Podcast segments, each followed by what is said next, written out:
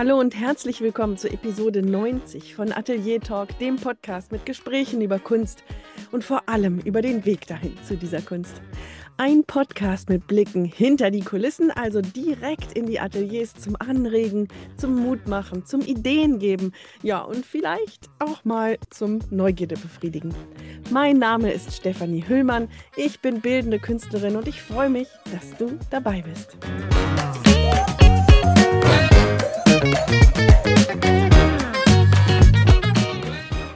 Heute fast auf den Tag genau vor zwei Jahren habe ich eine Episode aufgenommen mit einer Fotografin. Juliana Socher war in Episode 11 mein Gast und die Episode ist eine heißgeliebte von euch und sehr, sehr häufig gehörte Episode. Sie trägt den Titel Wer will schon gerade Wege gehen? Juliana hat einen ganz spannenden Lebenslauf hinter sich. Heute ist sie Fotografin und irgendwie verbindet sie alles, was sie früher gemacht hat.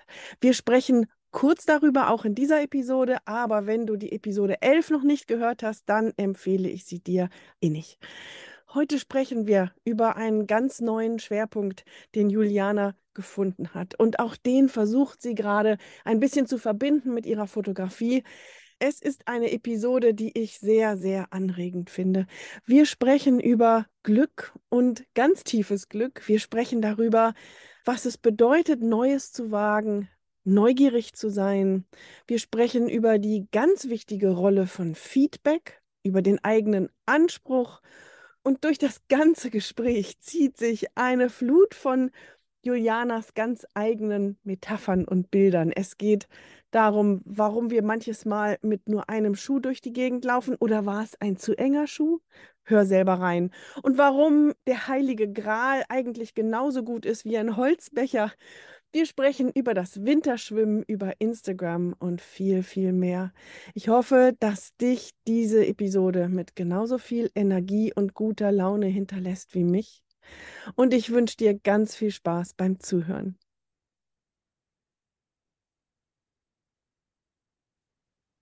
Hallo, liebe Juliana, ganz herzlich willkommen zurück beim Atelier Talk. Ich freue mich, dass du da bist. Ich freue mich total, dass ich wieder da sein darf. Das ist wie so in ein schönes Café zurückkehren, wo man schon mal war. Das ist total nett, ein schönes Gefühl. Das freut mich, das freut mich wirklich. Und ich bin richtig gespannt, was bei dir alles passiert ist. Für alle, die es noch nicht gehört haben, Juliana war beim Atelier Talk in der Episode 11. Und der Titel war damals, wer will schon gerade Wege gehen? Weil die Juliana einen unglaublichen Weg hinter sich hat.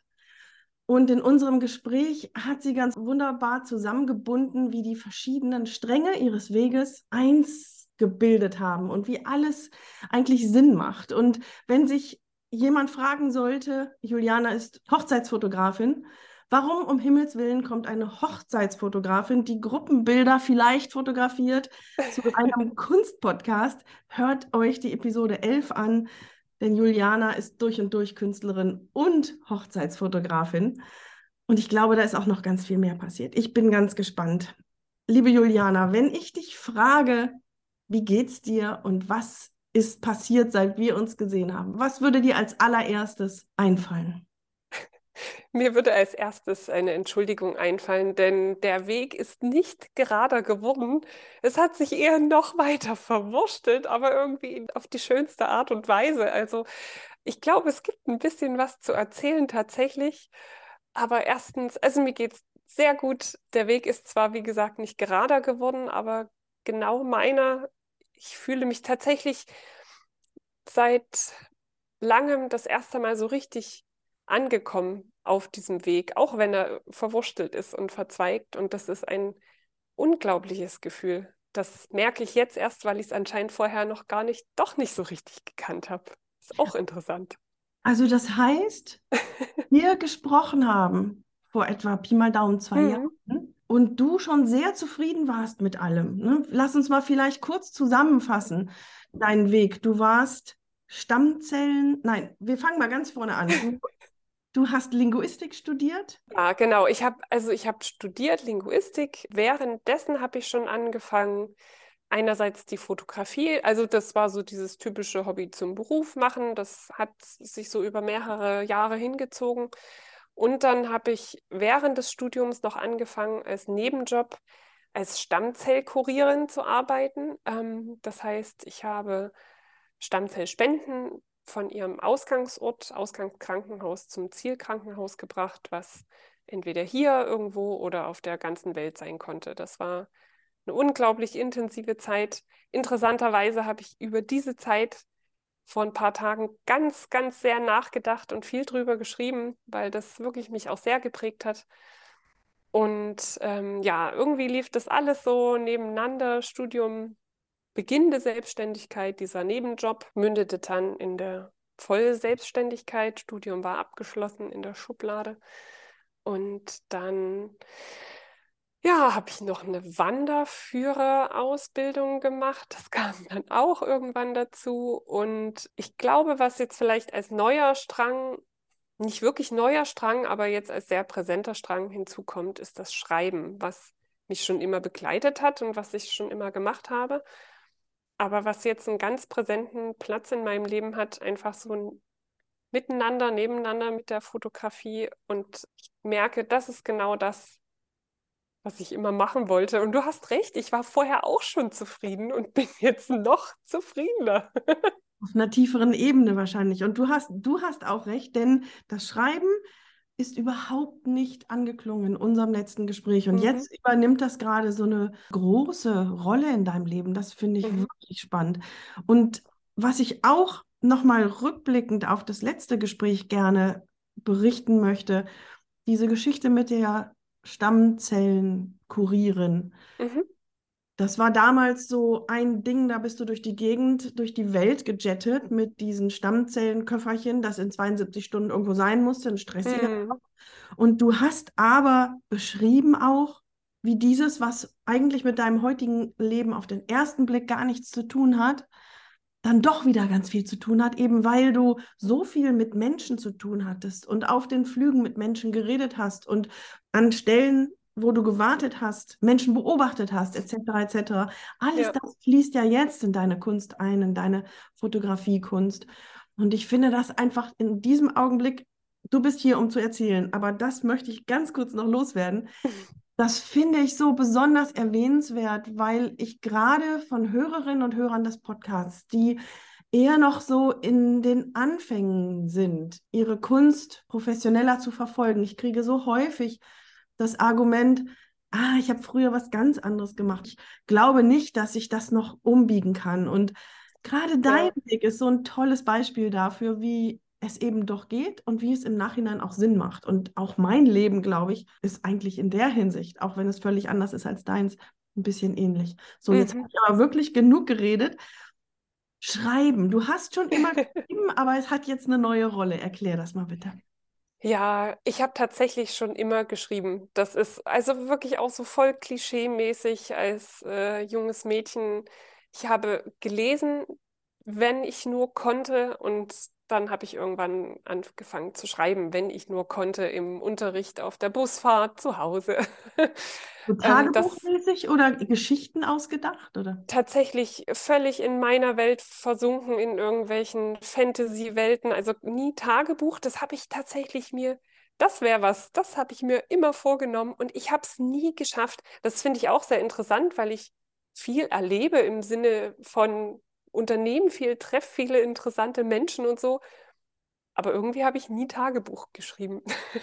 ich habe ja irgendwie, also als Teenager habe ich mich da so voll in fremde Welten begeben. Das hat zum Glück alles nie das Licht des Tages, äh, des, des Printtages erblickt, sage ich mal. Das ist schon alles gut so. ähm, ja, dann, ich meine, das Studium äh, Literatur und Sprachwissenschaft, das hat es mir auch echt erstmal so ein bisschen vergällt. Das war auch echt krass, diese professionelle Auseinandersetzung dann wiederum damit, mit dem Thema hat so das eigene Schreiben so völlig in den Hintergrund gedrängt. Ich meine, man schreibt im Studium der Geisteswissenschaft ja eh genug an Hausarbeiten und so weiter. Das reicht dann so in den, in den letzten Jahren hat das immer eine sehr nebengeordnete Rolle gehabt. Es ist, Schreiben ist halt irgendwie total anstrengend. Das ist das Blöde. ja, und Ja, langsam, man braucht Ruhe. Das ist so widersinnig gegen allem, was, was sonst so das Leben beherrscht. Schnell und Abwechslung und keine Ahnung, neue Eindrücke. Und das Schreiben ist ja so dieses sich besinnen auf das, was war, daraus schöpfen. Und dazu braucht man Ruhe. Und ich bin so ein Zappel-Philipp. Das ist, ich weiß nicht, ob du den Begriff kennst. Das wurde mir schon als Kind immer gesagt. Zappel-Philippiner. genau. Eine richtige Philippiner. Also ich stehe nie still und bin immer unterwegs und da ist irgendwie Schreiben eigentlich sehr widersprüchlich. Und ähm, ich habe immer mal wieder versucht, bin versucht, bin da rein zu rutschen, habe das dann so ein bisschen mit Instagram kanalisiert, weil ich zu meinen Bildern auch immer Texte schreibe, aber das ist jetzt nichts in dem Sinne literarisches. Und habe tatsächlich letztes Jahr durch einen Zufall des Lebens, wie es so spielt, mit einem, weiß nicht, mit so einer Arschbombe zurück ins Schreiben gefunden, wie so wirklich, wo sich auf einmal der ganze Blick ändert und dann seitdem schreibe ich wieder. Was war passiert? ja, oh Gott, ich versuche es kurz zu fassen. Das ist, wir haben in der Kleinstadt, wo ich wohne, wurde letztes Jahr völlig aus dem Nichts ein Schreibfestival veranstaltet. Ganz großartig, Pirna schreibt hieß das.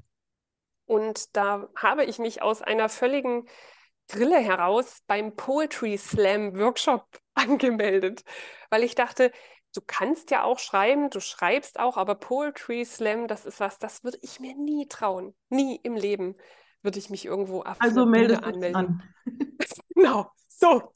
Dachte ich mir, wenn, ah. dann muss es ja irgendwie auch fordern. So. Und ähm, ja, der, die Gruppe des wir waren fünf Leute äh, in der Gruppe, lustigerweise ganz unterschiedliche Menschen aus jedem Jahrzehnt, ein Mensch vertreten mit ganz unterschiedlichen Hintergründen. Und wir hatten den Spaß unseres Lebens in diesem Kurs. Das kann ich nicht anders sagen. Und wir hatten am Ende einen Auftritt, der großartig war, auch durch unseren tollen Workshopleiter. Und wir haben danach einfach beschlossen, wir gründen jetzt eine Lesebühne in Pirna, also eine Vorlesebühne. Einmal im Monat tun wir als Gruppe zwei Texte pro Monat vorlesen von einem Publikum in der Kneipe. Und das ist jetzt unsere Autorinnenschaft. Kein Buch, kein, kein Verlag, kein irgendwas, sondern wir lesen vor. Denn das war für mich der Schlüsselmoment, wie wunderschön es ist, Geschichten vorzulesen und auch was reinzulegen mit der Stimme und mit Mimik und Gestik. Da war ich auch eh schon immer, ich war auch früher so, ich war nicht nur Zappel-Philippiner, sondern auch Suppenkasperiner so. Und das hat mir schon immer Spaß gemacht. Nicht Theater, aber Ausdrücken mit Worten. Und ja, jetzt ich, bin ich Teil des literarischen Komplotts, so heißen wir. und bin unter enormem Zugzwang, zwei Texte pro Monat zu schreiben. Bin sehr dankbar für die Deadline, denn sonst würde ich nicht schreiben. Das ist tatsächlich Schweinehundina ist auch dabei. Also ja, das war die äh, lange Kurzfassung. ich glaube, ich habe auf Instagram mal ein Foto gesehen. Da stehst du und liest und ich meine, im Hintergrund oder über dir hängt so ein Fahrrad an der Wand, ja. an der Decke und es sieht aus wie so ein Heiligenschein. Ja. Vielleicht kannst du uns das zur Verfügung stellen für die Webseite. Das ist ein herrliches Bild. Das habe ich mal gesehen, ja. Sehr gerne. Ja, die Kneipe ist eine Fahrradkneipe. Also da hängen alte Fahrräder drin und ähm, das ist so unser Lesehintergrund da. Das ist ganz urig, ganz gemütlich, wirklich wunderbar. Ist es bei den fünf Menschen geblieben, die in der Gruppe sind? Ja, es ist sogar noch einer dazugekommen. Also wir sind jetzt zu sechst und sind wirklich einfach eine, glaube ich, durch un unsere Unterschiedlichkeit so tolle Gruppe. Das darf ich jetzt einfach mal so sagen. so viel Gruppenselbstlob muss erlaubt sein. Es macht einfach unheimlich viel Spaß. Ich glaube, das ist der Knackpunkt. Wir haben Spaß und es fordert uns und unser Publikum hat tatsächlich auch ziemlich viel Spaß. Und du hast ja, als du angefangen hast, davon zu berichten, hast du gesagt, ähm, und Poetry Slam ist etwas, was ich mir überhaupt nicht vorstellen könnte, da auf der Bühne stehen, auch noch eigene Texte vortragen. Wie geht's dir jetzt in der Praxis, da du das einmal im Monat machst? Bist du angespannt und aufgeregt vorher oder wächst du langsam rein und die Vorfreude übernimmt? Die Vorfreude hat sich da gegen das Lampenfieber so schnell durchgesetzt. Das hätte ich von mir auch wirklich nicht gedacht. Also ich bin wirklich kein Bühnenmensch, würde ich von mir behaupten. Aber das Schöne ist, wir müssen nicht auswendig vortragen. Das heißt, du hast immer diesen schönen Zettel als Anker. Das ist wirklich wie so ein, du kannst den auch mal ein bisschen höher heben, dann versteckst du dich so halb dahinter, wenn man irgendwie gerade einen Moment der Unsicherheit hat. Wo ich enorm unsicher war, war dieser erste Auftritt nach dem Workshop. Da habe ich mich wirklich so richtig runteratmen müssen. Das hatte ich noch nie im Leben. Und da ist aber irgendwie der Knoten geplatzt, glaube ich, weil auch die, die Reaktionen so nett und freundlich waren, habe ich gedacht, okay, das, du dachtest jetzt, das ist das Schlimmste, was dir je passieren könnte. Und es war gar nicht so schlimm. Wahrscheinlich war es hinterher sogar dann richtig toll, oder? Mit dem Applaus und dem Zusammenhang. Absolut. Absolut. Was macht es mit dir, jeden Monat jetzt zu schreiben, auch wenn du eigentlich keine Zeit hast und vielleicht auch manchmal keine Lust hast? Und es ist ja auch was anderes, ob du einfach nur so für dich schreibst hm. oder plötzlich weißt du, ah, ich brauche jetzt zwei Texte, die man auch vortragen kann. Was macht das mit deiner Schreibkunst? Enorm viel hat das irgendwie ausgelöst. Also gerade in, im Hinblick auf A, Arbeitsmoral. Also ich bin immer noch nicht der Mensch, der sich jetzt quasi am Anfang des Monats hinsetzt und schreibt, ich wünschte, ich wäre es. Ich bin es nicht. Äh, ich schreibe tatsächlich, also ein Text, der entsteht meistens so schön ein paar Wochen im Voraus und der zweite Text, du, ich wir äh, lesen immer am Freitagabend und den, die letzte Überarbeitung findet Freitagnachmittag statt. Das ist einfach so. Aber der Druck befreit einerseits von diesem Perfektionsdenken. Ich muss und soll keinen Text jetzt hier vortragen, der Preise gewinnt, der, der der beste Text ist, den ich je geschrieben habe, sondern der einzige Anspruch ist, ich will auf keinen Fall mein Publikum langweilen. Ich will es unterhalten, ob das jetzt im lustigen oder im äh, ernsten Sinn ist, sei dahingestellt. Langweilig möchte ich nicht sein. Und ich will mir selbst treu bleiben. Also ich schreibe irgendwas, was wirklich aus mir rauskommt. Und diesen, diese Perfektion irgendwie wegzudenken, war für mich eine riesige Aufgabe. Also ist es, ist es eine riesige Aufgabe aber ist auch irgendwie so befreiend. Kannst du das beschreiben? Du hast das jetzt schon zum zweiten Mal gesagt, befreiend. Hm. Kannst du es genauer beschreiben, was das genau mit dir macht? Ich glaube. Was wird da frei, ja? Hm. Was wird frei?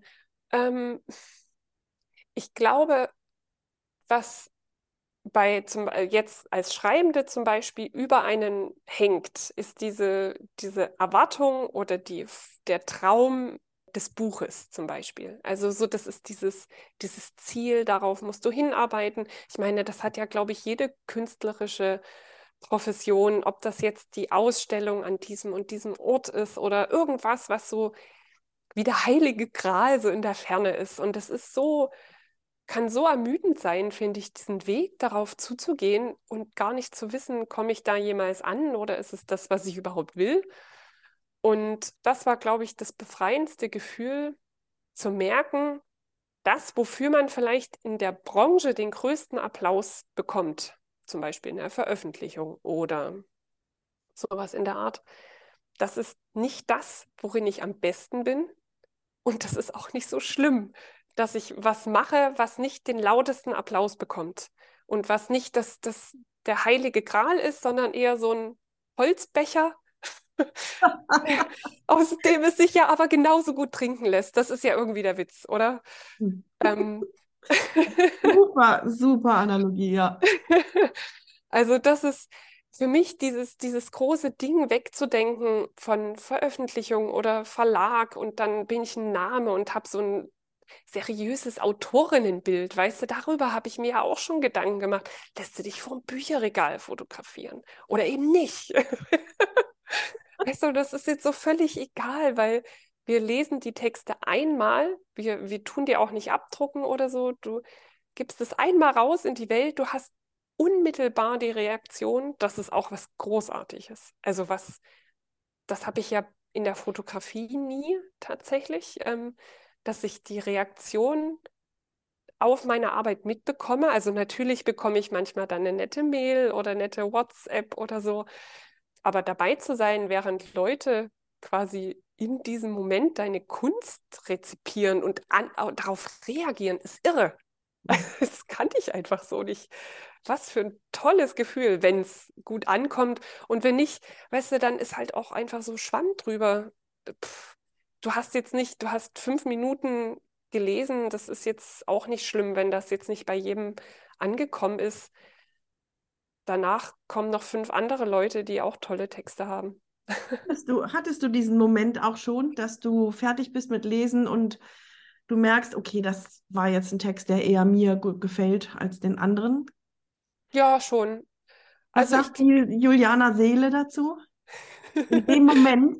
Nachher kann der Kopf einsetzen und sagen, hey, mhm. ist okay. Aber so in dem Moment, ist das okay? Ist das dann okay? Kann ich nochmal drüber feilen oder auch nicht? Oder also da würde ich lügen, wenn, wenn ich sage, das lässt mich kalt. Man, gerade dadurch, dass man ja das Publikum sieht, wünscht man sich natürlich ähm, eine gewisse Reaktion. Aber ich habe auch gelernt, dass Menschen ja das auch erst mit sich irgendwie verarbeiten müssen, was sie gerade hören oder lesen. Und das war ein riesiger Lernprozess zum Beispiel, dass nur wenn Leute bei einem zum Beispiel witzigen oder tragisch-komischen Text nicht irgendwie laut loslachen, heißt nicht, dass es nicht ankommt. Das haben wir alle in der Gruppe sehr schnell bemerkt, dass gerade Literaturlesung hat ja auch so ein bisschen was von ausgestrecktem Zeigefinger. Viele Menschen trauen sich auch gar nicht so richtig zu reagieren im Sinne von, ich lache jetzt nicht hier laut los oder fange an zu weinen. ähm, und manchmal hatte man dann so diesen Moment, wo du so, du stehst dem Publikum gegenüber und man guckt sich so an und wünscht sich, ist da was? War das jetzt was? Und mhm. keiner traut sich so richtig und dann bedankt man sich höflich und übergibt das Mikro an den nächsten und das ist völlig in Ordnung im Nachhinein. Im Moment kaut man kurz und schluckt runter und sagt, ich habe noch einen Text. Jetzt zeige ich es euch. Was hat denn dieses regelmäßige Schreiben mit deiner Technik gemacht? Ne? Also jedes, jede Kunst hat ja ein Handwerk. Mhm. Du hast ja als Fotografin dieses Handwerk gelernt, du schreibst schon ewig. Ist, durch dieses fokussierte und andere Schreiben, ist da was passiert im Handwerk des Schreibens bei dir? Auf jeden Fall. Mhm. Man, man weiß es ja, weißt du, diese, diese Wahrheit, nur Übung macht den Meister, die Meisterin, oder es muss ja nicht mal Meister sein, aber Schreiben lernt man nur durch Schreiben. Das ist der Grundsatz schlechthin. Und ich merke jetzt, wo ich quasi einfach viel mehr schreibe, ob das auf dem, ob das immer auf gleichem Niveau ist, sei völlig dahingestellt. Das ist ja eigentlich auch völlig wurscht. Es ist ja auch nicht jedes Foto ein Meisterwerk, ist ja auch, genau. Genau, mhm. richtig, eben. Wer, ich meine, das ist ja das Verrückte, oder bei sich selber, da hat man irgendwie den Anspruch, je, Anspruch, jeder Satz muss hier ein Knaller sein oder jedes Bild diesen Anspruch hat man ja an, an keinen anderen Künstler, an keine andere Künstlerin. Das ist ja völlig irre eigentlich. Naja, aber das hat schon was mit mir gemacht. Man ist tatsächlich erstens routinierter. Also ich weiß, wenn ich mich jetzt hinsetze, eine Stunde, dann kriege ich, kann ich jetzt tatsächlich sagen, kriege ich den, das Gerüst hin für einen Text, den ich nochmal überarbeiten kann, das aber solide ist. Also das Gerüst und da weiß ich, da kann ich dann später was draus machen.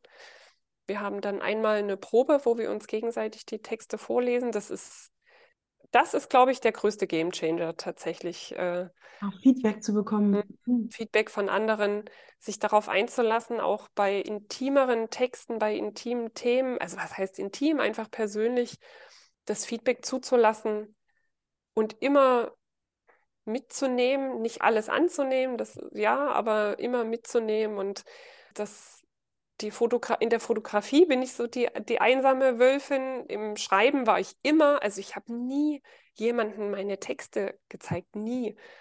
und habe dann aber erwartet, dass sie von sich aus gut werden, ohne dass irgendeine Seele mal draufschaut und eine andere Sichtweise reinbringt. Das ist, halte ich beim Schreiben mittlerweile ganz persönlich für nicht möglich, einen wirklich guten Text zu schreiben, ohne dass das halbe Dorf oder eine Person aus diesem Dorf da mitwirkt. Warum? Was, was passiert da für dich? Ähm, man, das klingt jetzt, glaube ich, vielleicht ein bisschen, bisschen arrogant. Ähm, ich glaube, Schreibende verlieben sich ganz schnell in Texte, in eigene Texte. Entweder man ist so selbstkritisch, dass man alles wegwirft, oder man verliebt sich so ein bisschen in Ideen, in Sätze, in Figuren. Und am Ende zu sagen, Liebe reicht bei einem Text nicht, da muss auch wirklich nochmal das Handwerk ran, denn man schreibt nicht nur für sich selbst, wenn ich das, also gerade wenn ich es vorlese, dann schreibe ich es auch für ein Publikum und dann, da muss dann ein kritisches Auge ran. Und ich glaube, also es gibt sicher Menschen, die können sich dann so zurücknehmen und so rational dann nochmal über einen Text gehen, dass sie das auch selber können. Ich meine, ich mache natürlich auch meine eigenen Korrekturen, aber ein Blick von außen, der knallhart sagt, du, das ist nicht das Ende, das ist, oder der Satz, ich weiß, du bist stolz drauf, da ist ein Wortwitz drin, aber nee, kommt nicht an. ähm, das finde ich mittlerweile unbezahlbar, das Feedback. Ja. Ich glaube, ich gehe so weit, dass das für jede Kunst gilt. Du sagtest vorhin, vor allen Dingen beim Schreiben, aber ich mhm. glaube, malen, Musik, fotografieren, ich glaube, du kommst nicht drum herum, den fremden Blick dich verbessern zu lassen oder auch wenn der fremde Blick dir dann sagt, das ist super, genauso wie du es mhm. machst. Das gibt dir ja Sicherheit und auf diesem Boden kannst du dann ja weiter dich entwickeln und blühen. Ähm, ich halte das für unabdingbar, ja. Ja, das stimmt, da hast du recht. Wie findest du deine Themen für diese Texte? Mm, ich bin tatsächlich so eine, vielleicht auch wieder klischeehaft, ähm, ziehe das alles aus dem Alltag, wenn ich hier durch die Stadt gehe. Wir haben hier irgendwie ein seltsam magisches Kleinstadtleben. Das ist auch wirklich was, das hat sich, glaube ich, auch sehr geändert in diesen beiden Jahren. Wir sind hier in so einer ganz, ganz bezaubernden Atmosphäre zu Hause mit tollen Nachbarn, mit einem ganz regen Miteinander. Und das passiert so viel, weißt du, du, du und sei es die Falken, die im Kirchturm brüten und dann die alten Leute mit den Ferngläsern auf dem Marktplatz, die sich da die Falken angucken. Da könnte ich stundenlang wiederum den alten Männern zugucken, die die Falken anschauen. Weißt du, sowas, ich weiß auch nicht, das reicht mir schon. Daraus eine Geschichte zu spinnen. Ja, sowas reicht mir. Das ist eigentlich das, das Schönste, so der Alltag, die Wunderlichkeiten des Alltags. Das ist auch etwas, was ich immer mal wieder beobachte bei deinen Instagram-Stories. Alle, die Julianas Instagram-Account noch nicht kennen, sofort Podcast stoppen, Instagram aufmachen. Juliana, du heißt Chronoreport. Chronoreport mit C-H-R-O. Mhm. Diese Stories, also ich schaue so wenig auf Instagram rum, diese Stories, die du machst, die so einen tollen Blick auf den Alltag werfen. Ich oute mich jetzt mal hier. Ich sitze so häufig mit Tränen in den Augen da. Es ist wirklich, ich, ich es ist echt ein merkwürdiges Gefühl, das hier so laut zu sagen. Aber da ist so eine Atmosphäre in den Stories, die mich ganz tief berührt. Und deswegen glaube ich dir sofort, dass du aus den alten Männern, die die Falken beobachten, eine Geschichte baust, die ins Herz geht oder die mich erleuchtet oder die mir eine, einen Blick gibt, den ich vorher nicht hatte. Oder aber, was mir auch oft passiert bei deinen Stories, dass ich denke, ja stimmt, das ist bei mir auch so habe ich gar nicht gemerkt. Und ähm, da hast du wirklich ein Gefühl für. Und vielleicht hängt das ja auch mit dem zusammen, was ich am Anfang gesagt habe, dieses Beobachten können, ne? dass du da so viel unterwegs warst mhm. und, und so gerne überall gesprochen und gefragt und beobachtet hast, dass das jetzt in deine Geschichten einfließt. Ja, das, das Beobachten, ich meine, das ist ein Thema, was mich letztlich in allen in diesen allen ver verwursteten Strängen dieses Weges ist das Beobachten, glaube ich, das hast du ziemlich gut beobachtet. Mhm. ähm, das ist das, was, glaube ich, alles eint. Äh, Fotografie ist Beobachtung, Schreiben ist Beobachtung, mhm. Wandern in den Wäldern, in den Bergen sein ist Beobachtung. Ich glaube, alles, was ich mache, hängt irgendwie damit zusammen, dass ich das gerne mache. Ich schaue gerne Dingen beim Entfalten zu, vielleicht so. Und ich bringe es vielleicht mal auf den Punkt Neugierde. Ich glaube ja. tatsächlich, dass alle Künstlerinnen und Künstler, jeder Künstler, jede Künstlerin Neugierde braucht, um Kunst machen zu können. Und Neugierde ist ja oft in unserem Alltag negativ besetzt. Gerade als Kind kriegt man dann gesagt, jetzt sei nicht so neugierig. Mm. Aber ich sehe Neugierde als etwas ganz Tolles und als Lebenselixier. Eindeutig. Was hast du denn vor mit deiner alten-neuen Kunst. wahrscheinlich wird diese Gruppe weitergehen, das ist klar, aber hast du im Hinterkopf trotzdem, man könnte mal dies, man könnte mal jenes, vielleicht doch mal eine Veröffentlichung oder gibt es sowas? Ähm, das ist eine spannende Frage. Ich, das lasse ich, ich lasse gerade relativ viel da irgendwie auf mich zukommen, so was mich jetzt total gefreut hat, ich habe jetzt meinen ersten Schreibauftrag äh, von privat. Ich schreibe, soll quasi ein Gedicht über eine Familiengeschichte schreiben. Da fühle ich mich so ein bisschen wie Walter von der Vogelweide, so mit, mit zehn, der so Auftragskunst äh, macht. Und das ist für mich was ganz Wunderschönes. Das ist der Witz in der E-Mail, wo, wo die ähm, Kundin angefragt hat, sie schrieb so, das ist wahrscheinlich überhaupt nicht, was du irgendwie literarisch machen willst oder dein Traumauftrag, aber vielleicht ist es ja was. Und im Gegenteil, also ich merke immer, dass wenn es mit echten Menschen zu tun hat und ich über echte Geschichten schreiben kann und mich damit auseinandersetzen kann, das liebe ich ja. Das ist ja auch das, was ich an der Fotografie liebe, das echte Leben, nicht das, das Inszenierte, genau. Und das hat mich total gefreut. Da freue ich mich auch riesig drauf auf die Arbeit. Ich könnte mir total gut vorstellen, das weiterzumachen, auszubauen. Okay, doch, ich habe eine kleine, einen kleinen Traum, Schrägstrich Spinnerei. Die Grenzen sind fließend. Ich würde unglaublich gerne mal eine Hochzeit oder eine Feier oder so nicht fotografisch begleiten, sondern als Hochzeitsschreiberin quasi live dabei sein, Dinge aufnehmen, Notizen machen und das verschriftlichen. Ob das jetzt eine Hochzeit, das ist vielleicht, nee, aber so ein Nachmittag im Garten der Familie, vielleicht noch mit der Polaroid-Kamera drei, vier Bilder nebenbei machen, so auch als Gedankenstütze und als, ja, dass man dann am Ende so, ein, so eine Mini-Familien-Tageschronik hat. Das ähm, stelle ich mir wunderschön vor, sehr, sehr anspruchsvoll. Also im Moment würde ich es mir noch nicht zutrauen. Aber das würde ich unheimlich gern mal machen. Das klingt toll, das würde ich unheimlich gerne haben wollen. Aber ich kann mir vorstellen, wenn du bist ja bei deinen Fotoreportagen, du bist ja den ganzen Tag dabei. Wenn du hinterher die hunderte von Fotos sortierst und bearbeitest, dann fallen dir ja vielleicht auch schon Geschichten ein, die du beobachtet hast, die man dann ja vielleicht zu Papier bringen kann und dann mal ja. anbieten könnte oder so. Ja, das ist der Witz. Ich habe das tatsächlich auch schon gemacht in dieser Art. Also ich habe ein Hochzeitsalbum und so von einer Familienreportage ein Album gemacht, wo ich auch eigene Texte zu diesem Tag geschrieben habe und die sind quasi mit im Fotoalbum drin.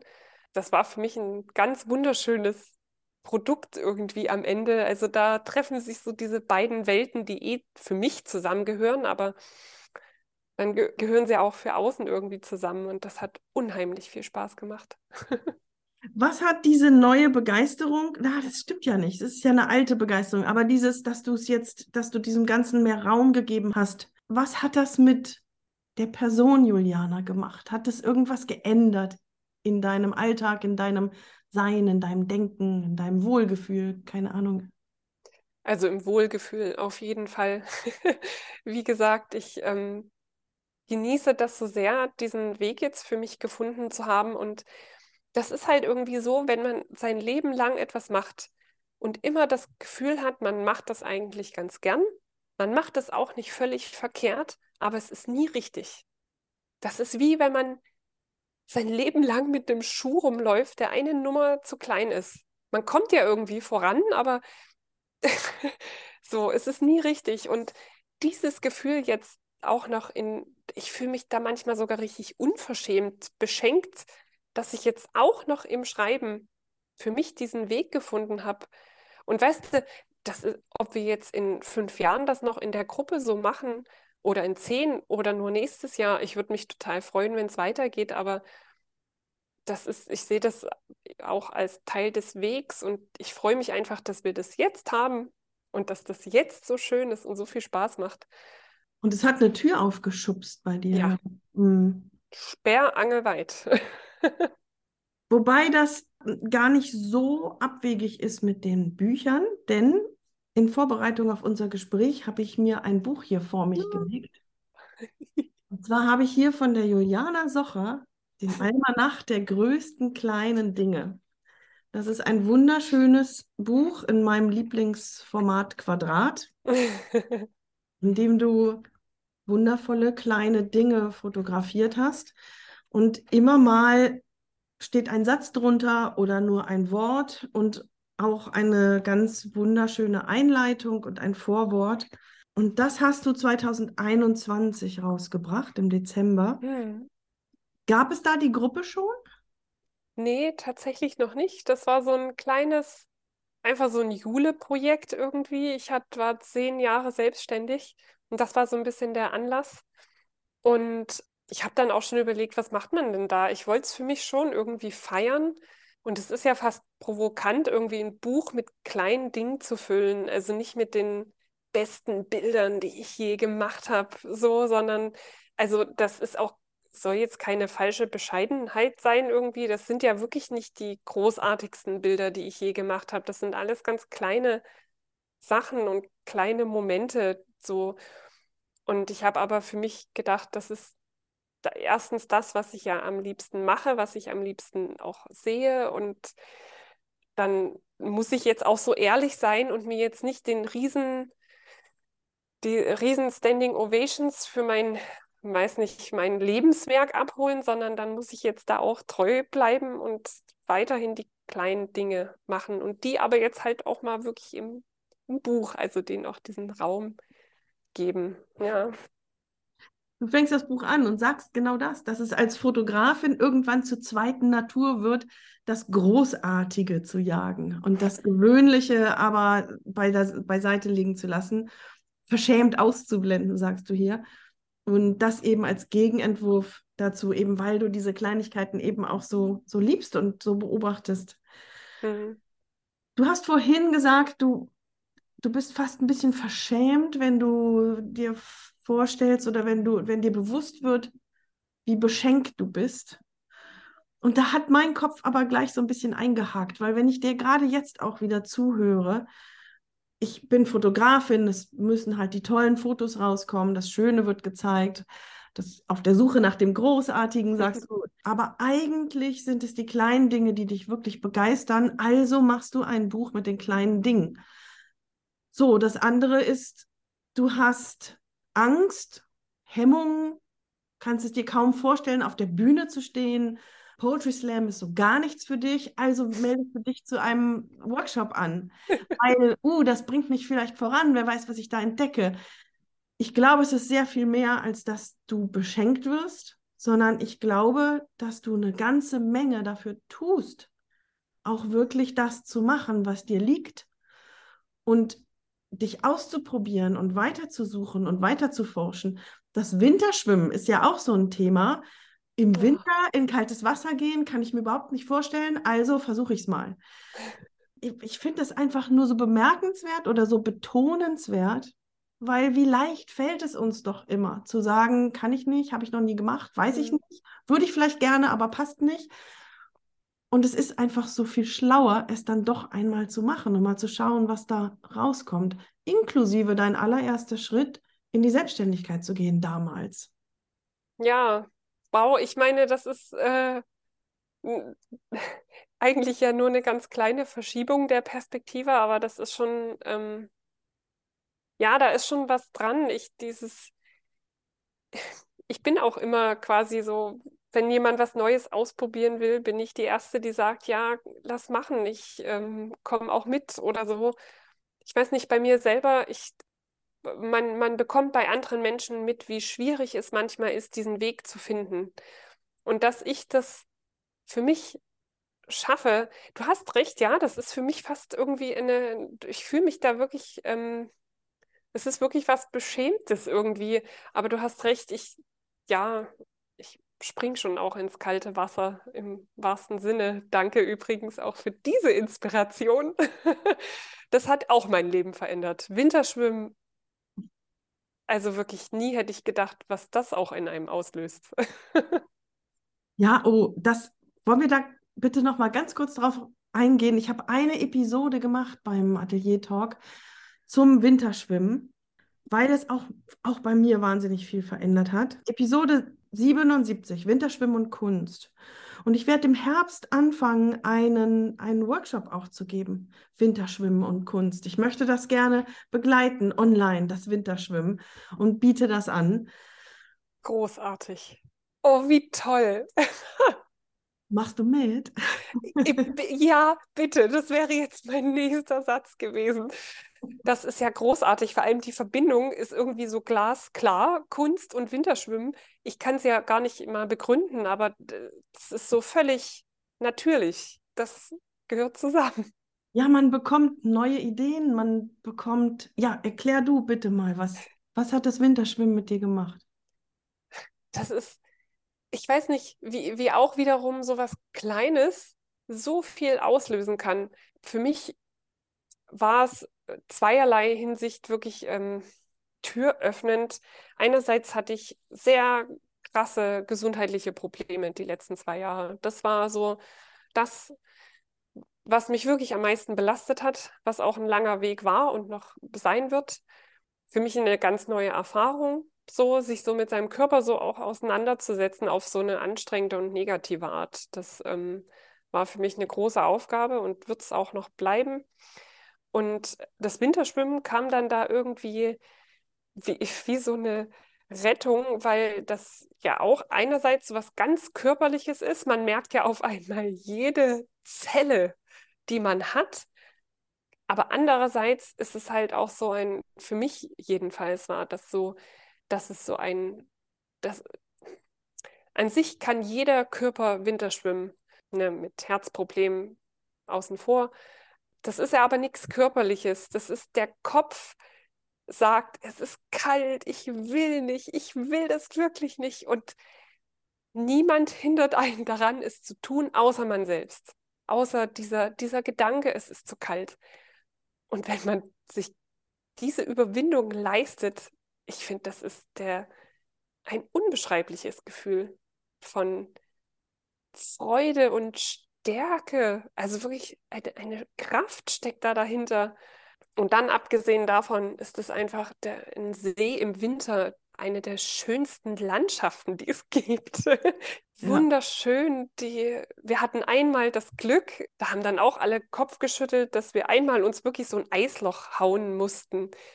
Wie wundervoll in Eisschollen zu baden. Meine Güte, dieser Klang wenn die so aneinander klirren wie so kleine Glöckchen. Völlig absurd schön.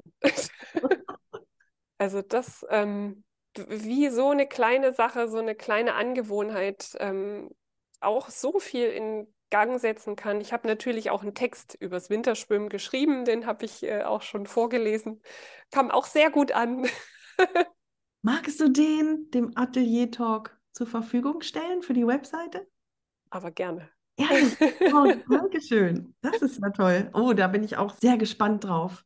Oh, jetzt habe ich gerade vor lauter Begeisterung meine nächste Frage vergessen. Warte mal. Oh, weg ist sie. Hat sich denn bei der Fotografie was geändert? Ich glaube, ich habe mein, also ich hatte vor zwei Jahren schon den Vorsatz, kleiner, regionaler, beruhigter zu fotografieren. Dieses Jahr versuche ich das wirklich. Letztes Jahr war tatsächlich einfach aus Corona-Gründen noch so eine ganz krasse Ausnahme, weil ich ganz viele Aufträge hatte, die von den Jahren vorher quasi noch rübergerutscht sind, die einfach verschobene Hochzeiten, verschobene Shootings und so.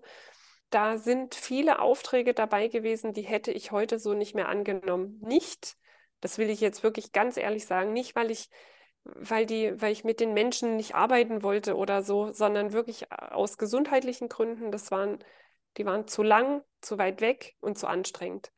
Und letztes Jahr war wirklich nochmal der Knaller.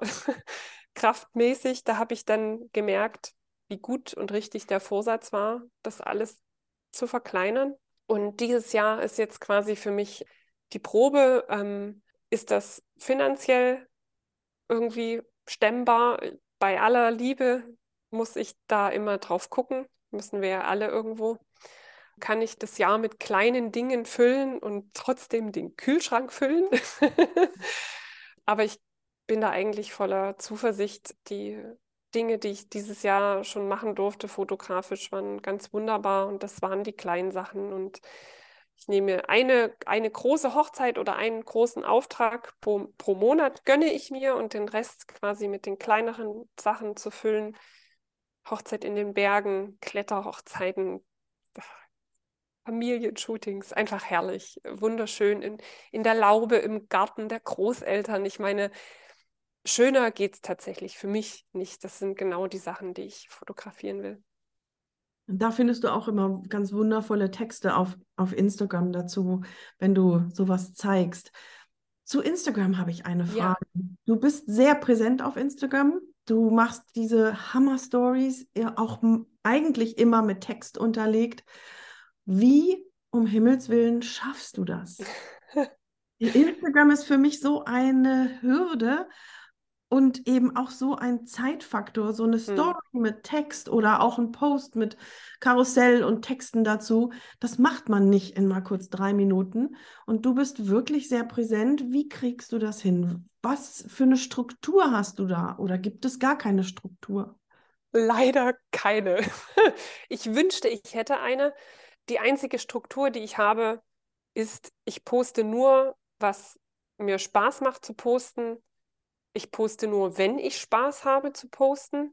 Also und ja, tatsächlich. Das ist auch wirklich, ich denke manchmal, meine Güte, du kannst doch jetzt nicht schon wieder anfangen. Aber es bereitet mir selber wirklich viel Freude. Das ist, glaube ich, das Problem. auch der Austausch. Da, also mittlerweile habe ich wirklich so ein, ein freundliches Eckchen mir da eingerichtet mit tollen Leuten, die mir schöne Dinge schreiben, tolle Fragen stellen, tolle Geschichten selber erzählen, weil sie irgendwie drauf gekommen sind durch, keine Ahnung, durch eine Story oder so. Das ist so nett, der Austausch. Mir macht es unheimlich viel Freude, weil ich dieses Freude teilen wollen und Begeisterung teilen wollen, das hatte ich, glaube ich, schon immer. deshalb fotografiert man ja, glaube ich, auch irgendwie. Man will, dass andere diesen das Miterleben, wie schön das ist. Und das ist so für meinen Hauptmotivator für Instagram. Es ist viel Arbeit. Das will ich überhaupt nicht ähm, ja, runterspielen, aber mir macht es wirklich viel Spaß. Und wenn es mir keinen Spaß macht, dann mache ich auch nichts. Ich habe gehofft, du hast jetzt die super Technik für mich. Okay, ich muss da weiter dran arbeiten. ich wünschte es wirklich. Also tatsächlich ist ja das ist schon auch gut, auch das zu trennen, finde ich. Die Arbeit einerseits erstmal, um alles zu erstellen, also um was rauszugeben. Aber was ja keiner sieht, und das ist ja das Krasse, ist ja diese, diese Reaktionsarbeit ne, auf Nachrichten, Kommentare, alles, alles. Aber das ist das echt Schöne, finde ich. Ja, total Schöne und ja aber quasi nochmal genauso viel Zeit mindestens. Und ich gebe auch zu, ähm, ich habe mein, mein Engagement ist so ein bisschen zurückgefahren, was, was Nachrichten zum Beispiel anbetrifft, weil ich wirklich früher auf alles und zwar ausführlich geantwortet habe, nach bestem Wissen und Gewissen. Aber mittlerweile denke ich mir bei manchen Fragen dann tatsächlich, okay, Google hilft jedem und jeder. Ich muss jetzt nicht Technikberatung machen, das ist eh witzlos. Also ich bin froh, dass ich weiß, welche Nummer meine Kamera hat kann keine Technikberatung machen, das ist nicht meine Aufgabe und da bin ich mittlerweile auch ein bisschen rigoroser, dass ich sage, du, das ist toll, dass du dich dafür interessierst, aber das ist nicht meine Aufgabe. dir da jetzt persönlich weiterzuhelfen. Das kann ich einfach nicht leisten. Das versuche ich so ein bisschen mehr zu kultivieren für mich selber. Andererseits ist das einfach auch ein riesiger Teil dieser Austausch. Also ich versuche da gut zu unterscheiden in, ist da jetzt einfach jemand faul und will nicht googeln? und wer ist wirklich an einem Austausch interessiert? Und da möchte ich mir auch immer die Zeit nehmen. Aber Abgesehen davon, dass es Spaß macht, wie hoch schätzt du die Wichtigkeit ein für dein Geschäft? Tatsächlich sehr hoch. Ich, ich bin leider da sehr schlecht, jetzt irgendwie eine Zahl zu nennen, weil ich tatsächlich auch nicht irgendwie tracke, wo kommen meine Kunden her. Aber ich merke durch meine Arbeit auf Insta, sind diese Leute immer noch da, was wunderschön ist. ähm, man baut wirklich langjährige Verbindungen auf und irgendwann gibt es einen Punkt, wo die Leute auf mich zukommen. Und sei es jetzt zum Beispiel dieses Gedicht, das wäre garantiert nicht, also in Pirna erreiche ich jetzt noch nicht so viele Leute mit, mit unseren Texten, dass da jemand auf mich zukommt. Das habe ich einzig und allein Insta zu verdanken, ähm, dass ich dort das zeigen kann, zeigen kann, was ich gerne tue und dass ich da wirklich, ja, langjährige, ich hasse das Wort Fans. Verbindungen. Verbindungen wirklich, ja. ja, dass sich die bilden und dass man, dass man da irgendwann immer einen Weg zueinander findet, wo ich mal wirklich was auch für die machen kann, selbst wenn die nicht heiraten wollen und Hochzeitsfotos wollen. Und das ist total schön, denn die Kunden, die ich so gewinne, die wissen genau, was ich mache. Zu 100 Prozent wissen die, was sie erwartet im Sinne von Erwartungshaltung. Also jedes Produkt ist ja dann unterschiedlich, aber das ist ein ganz tolles Arbeiten, voller Vertrauen gegenseitig, weil ich auch bei meinem Gegenüber dann weiß, okay, ich darf jetzt wirklich machen, was ich will und was ich kann. Und die lassen sich darauf ein. Das ist ja das größte Geschenk eigentlich, finde ich. Die Wurzeln sind in, auf Instagram gewesen, dann, ja, das. Also ich, ähm, ich kann es total nachvollziehen, wenn man da auch große Aversionen gegen hat, diese Öffentlichkeit auch irgendwie herzustellen das ist tatsächlich ein Thema, mit dem ich auch so ein bisschen hadere. Ich hatte jetzt so das letzte Jahr, das oder so jetzt in letzter Zeit das erste Mal wirklich auch negative Erfahrungen damit, dass ich einen Teil meines Lebens dort berichte. Es ist ja immer der Witz, dass auch dann ganz schnell das Verständnis dafür fehlt, dass es eben nur ein Teil ist und nicht alles das ist schon was, das daran arbeite ich jetzt auch gerade so innerlich und äh, da wird sich sicher auch noch irgendwie was verwurschteln so im Kopf, aber ähm, ganz, ganz überwiegend positiv ist mein Erleben dort. Ja. ja, ja, das stimmt. Das geht mir auch so. Bis auf dass der Atelier Talk Podcast ähm, Account gehackt wurde. Krass. Ich jetzt daran arbeite, dass die Leute dort den Account bitte wieder entfolgen und dem Atelier Talk Podcast Account. Ja, das war sehr erschütternd. Ja. Aber gut, es ist so, wie es ist. Aber da äh, ganz kurz nur, da merkt man doch, oder was da auch ranhängt, das ist ja am Ende nicht nur irgendwie die Followerzahl, sondern man hat so viel Arbeit und Zeit und Mühe reingesteckt und man möchte nicht, dass das verschwindet. Ey, ich drücke alle Daumen, dass, dass du das wiederkriegst. Oh, es ist, aber ich finde noch viel schlimmer, dass da irgendjemand jetzt mit quasi mit meinem Gesicht, mit meinem In oh. Internetauftritt irgendwelche Sachen abwickelt und eben auch Leute kontaktiert und so. Und das ist einfach total unangenehm. Und deswegen, liebe Leute, wenn ihr immer noch oh. hm. Atelier Talk in eins durch auf Instagram folgt, bitte entfolgt ganz schnell und folgt aber dafür Atelier Talk Podcast. Juliana, Gibt es irgendetwas, was du an dieser Stelle unbedingt noch erzählen möchtest, was ich nicht gefragt habe? Wobei es bestimmt viele Sachen gibt. Aber gibt es irgendetwas, von dem du sagst, ah, das muss ich noch erzählen, das hat sich geändert in den zwei Jahren? Nee, im Gegenteil. Ich habe das Gefühl, ich habe jetzt hier so dich mit beladen mit äh, meiner Geschichte der letzten zwei Jahre. Es war ganz wundervoll. Deswegen bist du ja da. Als du das erste Mal da warst, da gab es eine Rubrik noch nicht. Und zwar die Entweder-Oder-Rubrik beim Atelier-Podcast. Oh.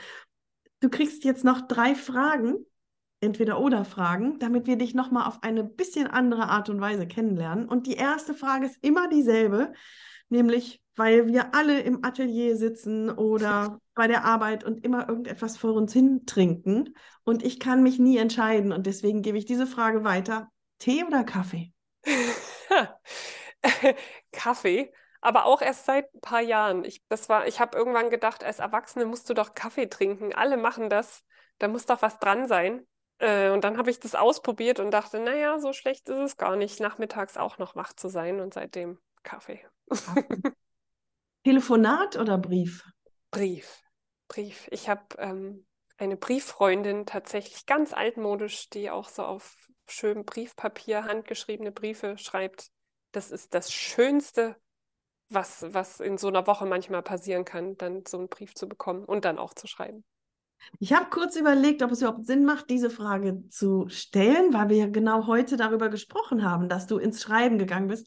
Aber dann habe ich gedacht, ja, nee, vielleicht ist Juliana doch die, die dann lieber zum Hörer greift und dann persönlich spricht. Ah, das war cool. Dankeschön.